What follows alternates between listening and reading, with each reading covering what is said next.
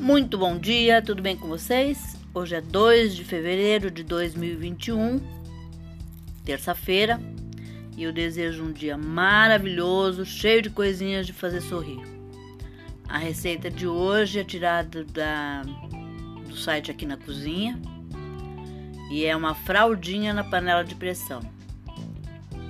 Os ingredientes que você vai precisar são 1 kg de carne fraldinha, dois tomates fatiados, uma cebola fatiada, uma colher de sopa de molho inglês, uma pitada de pimenta do reino moída na hora, sal a gosto.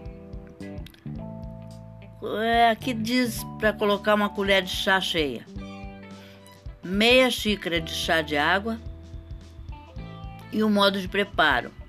Arrume na panela de pressão uma camada com metade de tomate, da cebola, da pimenta do reino e do sal. Coloque a peça de fraldinha por cima e depois coloque o restante dos tomates, da cebola, do sal e da pimenta. Regue com molho inglês e a água.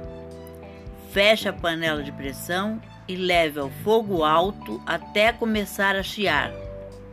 Depois deixe o fogo no médio e conte 30 minutos.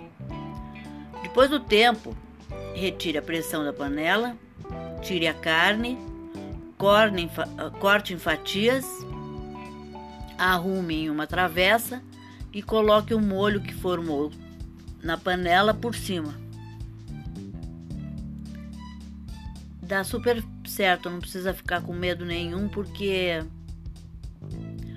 o líquido da própria carne do, e do, da cebola e do tomate fazem, fazem com que a, se, se, se dê o, o cozimento de uma maneira bem tranquila, bem fácil.